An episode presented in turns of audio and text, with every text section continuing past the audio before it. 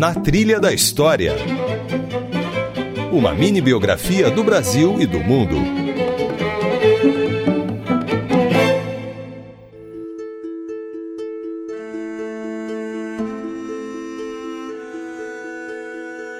Olá, eu sou Isabela Azevedo e está começando mais uma versão reduzida do Na Trilha da História. Hoje nós vamos falar sobre um dos casamentos mais famosos da monarquia inglesa, o do rei Henrique VIII com Ana Bolena.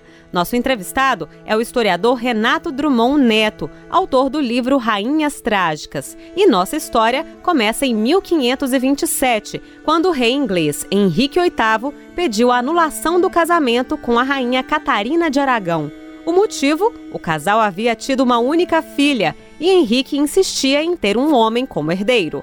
Mas na Inglaterra nunca havia acontecido de uma mulher governar. Então uhum. acreditava-se que deveria ser um homem. Então essa busca do Henrique VIII por um sucessor do sexo masculino em aumentar o poder da coroa em detrimento da igreja foi que acabou transformando um pouco o caráter dele. Numa época em que as mulheres eram mal vistas no trono e eram culpadas por qualquer problema na gravidez, o rei decidiu se livrar da esposa. Enquanto isso, uma jovem muito sedutora e ambiciosa chamada Ana Bolena despertava a paixão de Henrique VIII. Então, o Henrique VIII, ele, primeiro, ele tinha um plano de transformar Ana Bolena em amante dele. Ele, inclusive, oferece para ela o posto de amante titular, que era inédito na Inglaterra. E ela recusa essa posição de amante titular.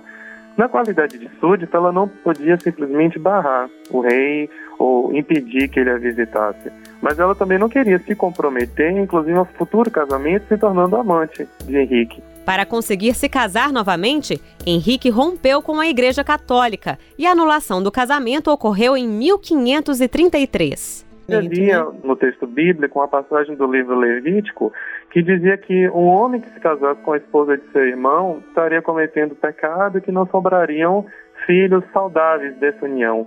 Uhum. Então ele toma esse texto bíblico do Levítico como base para sua argumentação da invalidade desse casamento e vai dizer que o Papa ele não teria então autoridade para emitir uma bula autorizando aquele casamento dele com Catarina de Aragão. Ana Bolena tornou-se então a nova rainha da Inglaterra mas, por brincadeira do destino, também gerou só uma menina. Veja bem, Ana ela passou alguns anos vivendo em constante tensão. Essa pressão que ela tinha de produzir um herdeiro do sexo masculino para a coroa acabou consumindo muito da vitalidade dela. É possível que no ano de 1534 ela tenha sofrido um aborto e depois novamente no ano de 1536. O preço de não ter dado um herdeiro homem a Henrique VIII foi caro.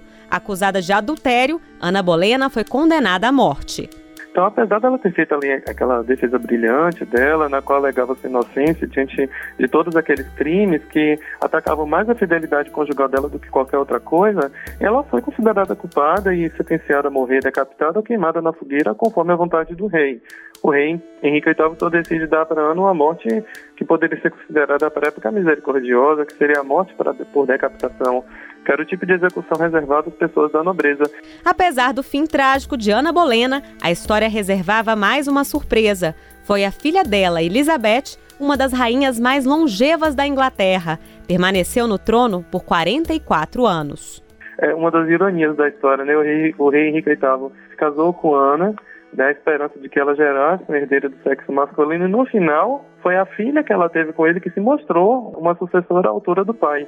Esta foi a versão reduzida do Na Trilha da História. O episódio completo tem 55 minutos e traz, além da entrevista na íntegra com o historiador Renato Drummond Neto, músicas da escocesa Carly Ann Reynolds, que produziu um disco inteiro inspirado na história de Ana Bolena. Para ouvir, acesse radios.ebc.com.br barra na trilha da história. E se você quiser enviar uma sugestão de tema para a gente, nosso e-mail é culturaearte.ebc.com.br. Até semana que vem, pessoal! Na Trilha da História. Roteiro e apresentação Isabela Azevedo. Produção Lidiane Leles. Esta é uma realização da EBC, Empresa Brasil de Comunicação.